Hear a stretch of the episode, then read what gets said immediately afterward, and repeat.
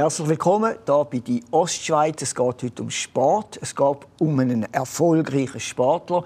Es ist der Pablo Brecker, einer der erfolgreichsten, der besten Kunstturner der letzten Jahre, die die Schweiz je hatte. Höhepunkt Europameisterschaften 2017. Da hat er Goldmedaille am Reck gewonnen. Das letzte Jahr ist der Pablo Brecker zurückgetreten nach den Olympischen Spielen in Tokio und jetzt ja, das tun er nicht mehr. Jetzt macht er das Studium zur Physiotherapie. Pablo Brecker, herzlich willkommen. Zuerst muss ich gerade mal fragen, wie geht es denn Ihrem Körper ohne Spitzensport? Ja, danke für die Einladung. Äh, ich muss sagen, eigentlich gut.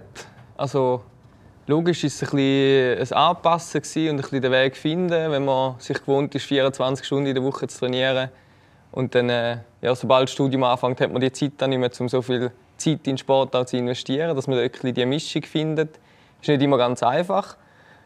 Äh, aber ich habe das Gefühl, es, es, läuft recht gut so und ich habe einen, einen guten Ausgleich, würde ich sagen.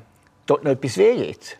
Momentan gar nicht, nein. Also aber ich vermisse den Sport eher ein bisschen. Also es ist so, dass der Kopf gerne mehr wie er machen und noch ein bisschen Muskelkater aufholen. Also vor einiger Zeit haben Sie mir mal gesagt, ein Kunstturner dort immer etwas weh.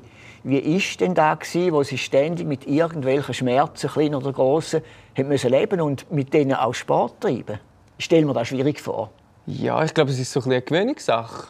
Also eben, so ein bisschen Muskelkater und so, das gehört einfach dazu. Und es zeigt auch, wie hoch im Niveau du trainierst. Wenn du zwei Wochen Ferien machst, nachher wieder zurückkommst und dir zuerst mal einfach wieder alles wehtut und merkst, die Muskeln sind sich nur schon nach zwei Wochen nicht mehr so gewöhnt, dass du dort wieder reinkommst. Und dann sind halt Belastungen auf Gelenk, Bänder und so weiter, die einfach doch recht extrem sind, dass die halt mal überbelastet sind und das da dann wehtut.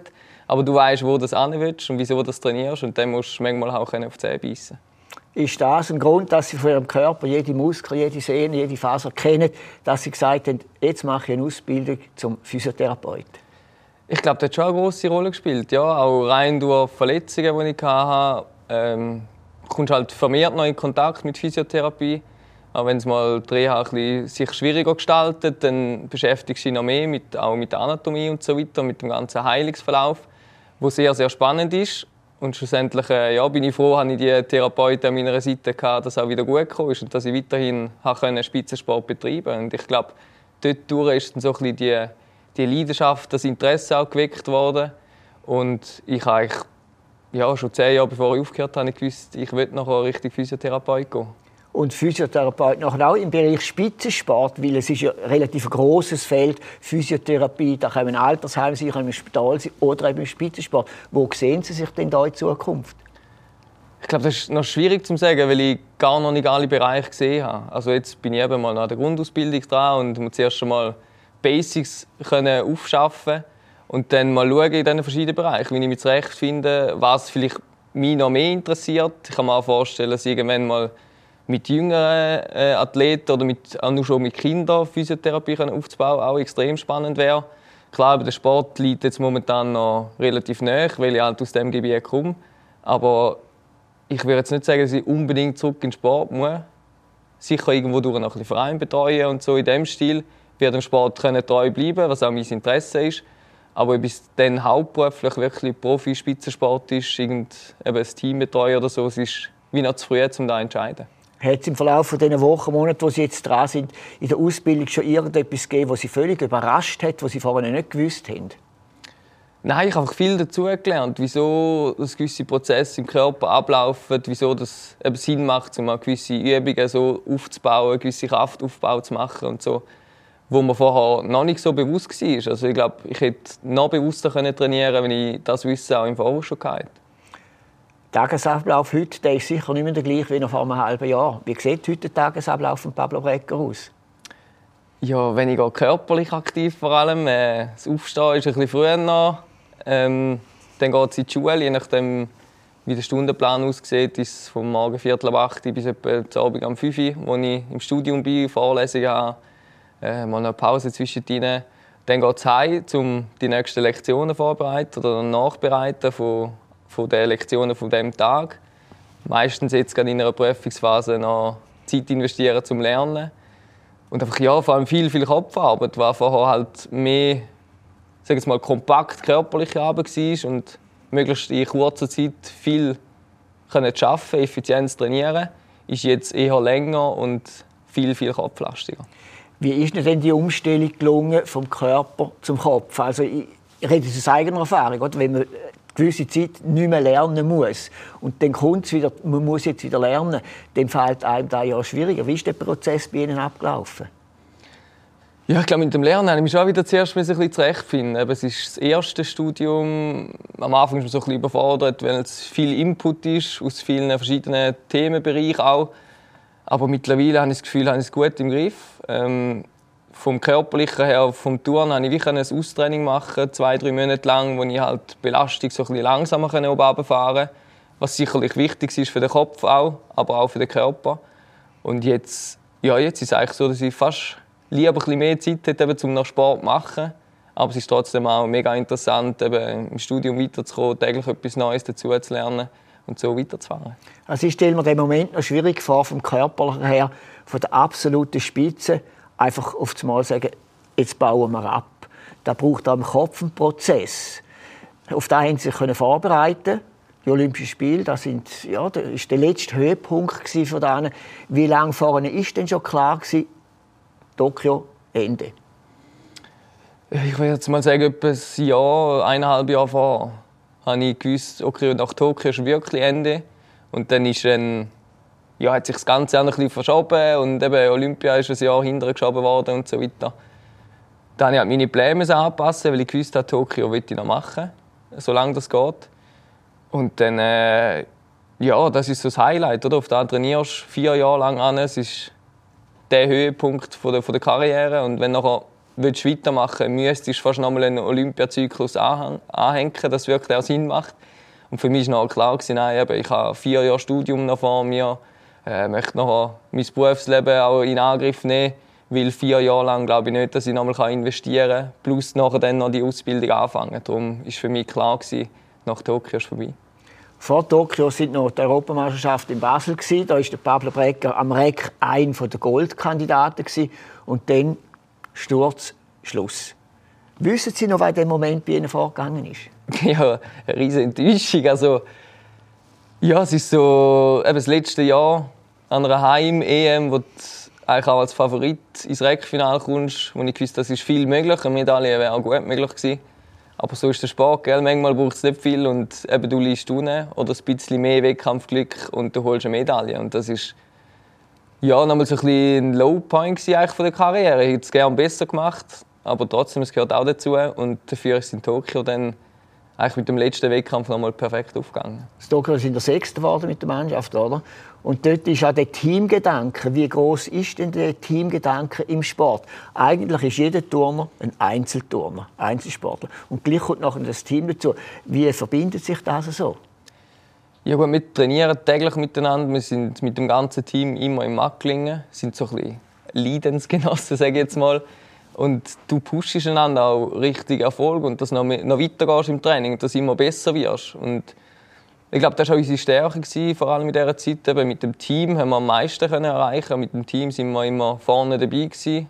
Auch Europa, auch Europameisterschaft haben wir eine Bronzemedaille holen mit dem Team. Und das ist so ein bisschen, wie soll ich sagen, die, dein Stützpunkt oder wie etwas, das dir Sicherheit gibt im Wettkampf, weil du dich aufs Team kannst verlassen. Aber schlussendlich musst du gleich die beste Einzelleistung von dir zeigen, weil du dann auch am meisten bringst fürs Team ist denn Pablo Brecker ein Teamplayer? Könnten Sie sich vorstellen, in einer Mannschaftssportart auch eine Karriere gemacht zu haben?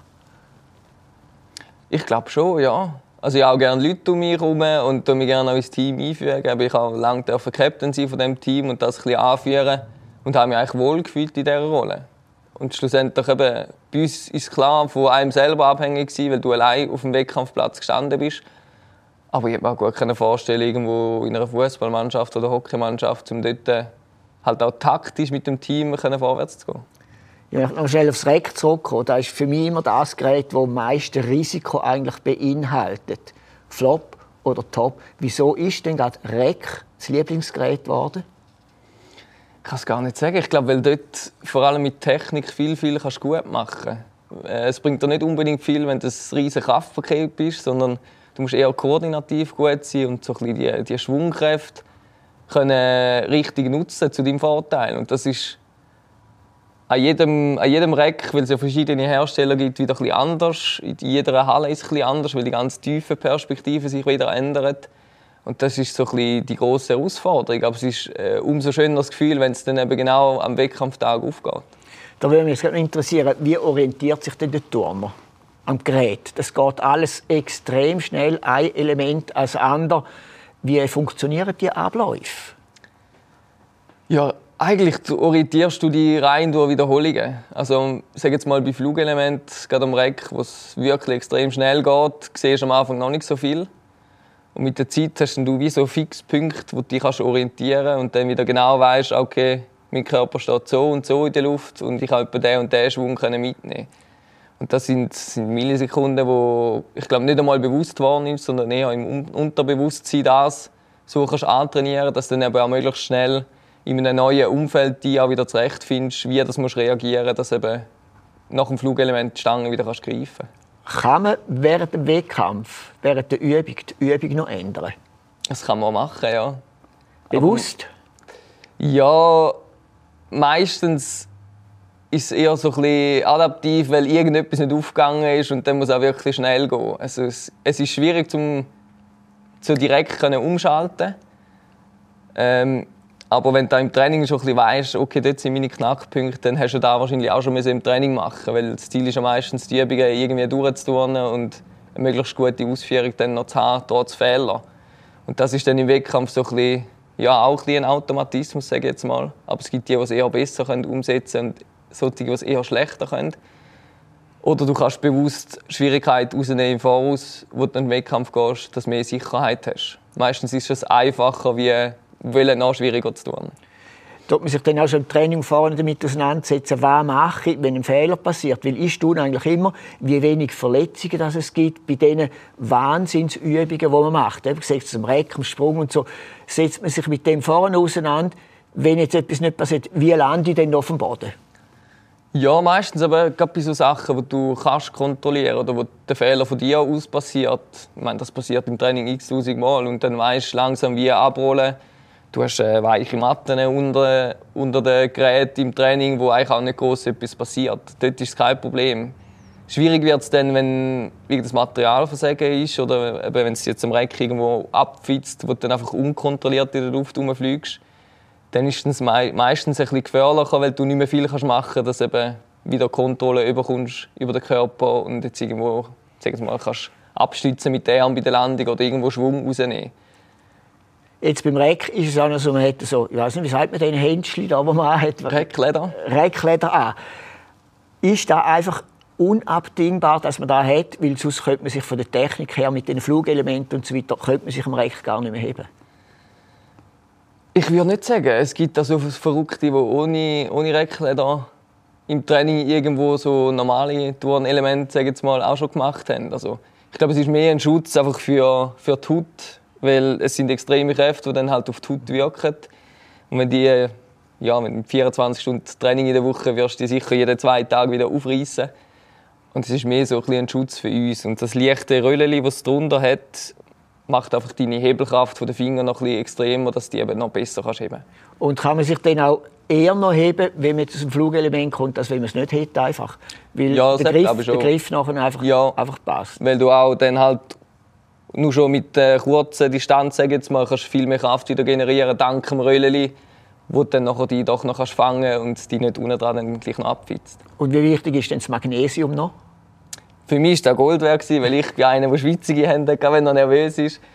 Und dort, eben, es gibt einen guten Griff, eher die trockene Hände, kannst du das Gerät noch präparieren, so wie du es ja im Training gewohnt bist, dass äh, ja, eben die Gefahr vom, vom Abfitzen auch kannst minimieren also es ist sehr viel dahinter, wo man, wenn man so zuschaut, eigentlich gar nicht drauf kommt als Laien, oder? Ja, es ist auch ein eine Wissenschaft für sich, sage jetzt mal. Es macht jeder anders und du kommst einfach so ein deine Routine über, wenn du es im Training immer gleich machst. Die meisten haben mittlerweile das eigene Magnesium auch an den Wettkampf dabei. Also es ist zwar auch ein bisschen komisch, wenn da alle mit den weißen Säcken Flughafen Kontrolle durchgehen. Aber ja, es ist, eben, du willst am liebsten gewohnte Sachen halt auch am Wettkampftag machen können Und so hast du deine Routine. Jetzt, wenn wir noch ganz an die Anfänge zurückgehen von Pablo Brecker, als kleiner Bub haben sie mal irgendwo gesagt, sie seien dort in eine, in eine Halle reingekommen, hätten die anderen gesehen, Salto und Flickflack machen und gewusst, da will ich auch mal können. Mögt sich noch genau erinnern, wo da der Start war von der Karriere? Ja, ich mag mich noch ziemlich gut daran erinnern. Ich war nervös, weil ich nicht so viele Leute kennt habe vor Ort. Äh, Wo war das? In Zuzwil. In Zuzwil, ja. Beim TC Fürstland, genau. Äh, ja, aber das erste Mal auch, muss man alle Geräte selber in dieser Halle aufstellen. Alle haben gewusst, wo es durchgeht und wie es muss dort stehen. Und ich war so ein bisschen überfordert. Gewesen. Und dann hat das Training angefangen und eben, du hast gesehen, die Eltern machen schon Saltos und weiß ich nicht was für, für Sprünge. Und da habe ich gedacht, hey, das will ich unbedingt auch können. Es sieht cool aus. Und ja, also auch eben, Bewegung hat mir immer Spass gemacht. Und dann habe ich gewusst, das, das will ich auch möglichst lange machen, und eben bis, bis ich das Alter halt dann eben auch mal kann. Wie alt sind Sie denn da gewesen? Achte. Und wann haben Sie gemerkt, ich bin ein bisschen besser oder vielleicht ein bisschen viel besser als die anderen? Ja, ich glaube, erst als ich dann so für Kader selektioniert worden äh, habe ich zuerst gedacht, ja, ich bin zwar einer von vielen und ich einfach den Plausch an dem, was ich mache. Und die Wettkämpfe laufen eigentlich auch einigermaßen gut. Und was dann nachher so Richtung Nachwuchs Juniorenkader gegangen ist, was dann eben auch noch intensiver war oder geworden ist mit dem Training, dort ist mir dann glaube ich, so ein bisschen bewusst geworden, ja, mal anscheinend habe ich glaube gleich noch ein bisschen Talent. Und äh, eben, der Spass hat mir, ist nie weniger geworden. Und darum habe ich mich glaub, dann auch für die Spitzensportkarriere entschieden. Und dann haben Sie fließig Medaillen gesammelt. Wissen Sie, wie viele Medaillen von klein auf bis zu den Schweizer Meistertiteln, die Sie alles haben, bis zu den ja, Goldmedaillen von der EM, wie viele haben Sie von denen und wo sind die? Ich, ich weiß gar nicht, wie viele sind. Aber ähm, die sind sicher alle daheim bei, bei meinen Eltern im Haus. Das wir jetzt so Ordner gemacht mit den Medaillen von Plus Rangliste von den ganz kleinen Kategorien noch und die wichtigen und die grossen Medaillen sind im Medaillenschränkchen. Jetzt, äh, das Turnen ist eigentlich vorbei. Sie haben gesagt, muss nicht unbedingt sein, Zukunft, meine Zukunft äh, im Spitzensport, im Turnen. Wie stellt sich denn die Zukunft vor? Wie ist der Pablo Brecker? Was macht er in den nächsten Jahren, wenn er dann vielleicht auch mal das Studium abgeschlossen hat, familiär und so weiter, Kind, heiraten, Zeug und Sachen? Gibt es da jetzt eine Planung? Weil ein Sportler planet ja immer. ja. ja, also Eben, jetzt steht sicher mal ein Studium im Vordergrund, um das können erfolgreich abschließen und dort dann äh, eben mich auch dann orientieren, welche Richtung das geht. Äh, das Ziel ist dann auch ganz später dann mal irgendwann vielleicht eine eigene Praxis können aufzubauen. Dann äh, eben jetzt wird ich dann bald oder dieses Jahr wird ich dann 30. Ist sicher Familienplanung auch langsam ein großes Thema. So in den nächsten drei bis fünf Jahren denke ich, kann es gut sein, dass dann dort mal etwas unterwegs ist. Äh, nächstes Jahr wird dann noch eine Hochzeit anstehen. Und also geplant ist schon viel, ja, ob es dann hoffentlich auch allzu gut aufgeht, ist, ist noch ein bisschen die Frage, aber ich werde mir Mühe geben. Also die Sportkarriere die ist ja gut aufgegangen, dann wird die Privatkarriere auch aufgehen und die Freundin, die kennen Sie auch nicht erst seit gestern, das oder? ist so, ja. Sind wir schon länger zusammen, genau. Sind wir schon länger zusammen. Wie hat denn Sie jetzt das so aufgenommen, die Freundin, dass jetzt der Pablo plötzlich mehr daheim ist? sie hat sich mega gefreut auf das, weil eben vorher bin ich vor allem am Wochenende daheim gewesen, weil ich in Macklingen trainiert habe. Halt auch jedes Wochenende den Weg haben wir auf mich nehmen. Das habe ich jetzt nicht mehr. Jetzt, eben, wir wohnen zusammen, äh, ich bin, wir sehen uns jeden Tag. Auf das hat sie sich auch mega gefreut und ich mich auch. Obwohl man glaube denkt, wir werden gleich mehr Zeit gemeinsam haben, was dann eben doch auch wieder schwierig ist, dass es wirklich so aufgeht. Aber es, es macht uns beiden Spaß so. Wir fühlen uns mega wohl in der Wohnung und es läuft gut so weit. Es läuft gut. Man hofft, Babelbrecker, dass es weiterhin gut läuft. Ja. Ist interessant, sie zurückzuschauen. Zum Schluss möchte ich gleich noch mal wissen, für mich als Außenstehender ist eine EM Goldmedaille das allergrößte, was man von einer Karriere erwarten kann. Wenn Sie zurückschauen, gibt es noch etwas anderes, wo Sie sagen müssen, ja, das war gleich auch noch super. Gewesen. Ja, mehr etwas, was ich gar nicht dafür kann. Es ist so der Fanclub, der sich entwickelt hat, dank meiner Familie vor allem auch, wo dann schlussendlich wie auch ein wertvoller Teil des ganzen Schweizer Team geworden ist. Also dort auch große Unterstützungen können mitbringen an grossen Anlässen.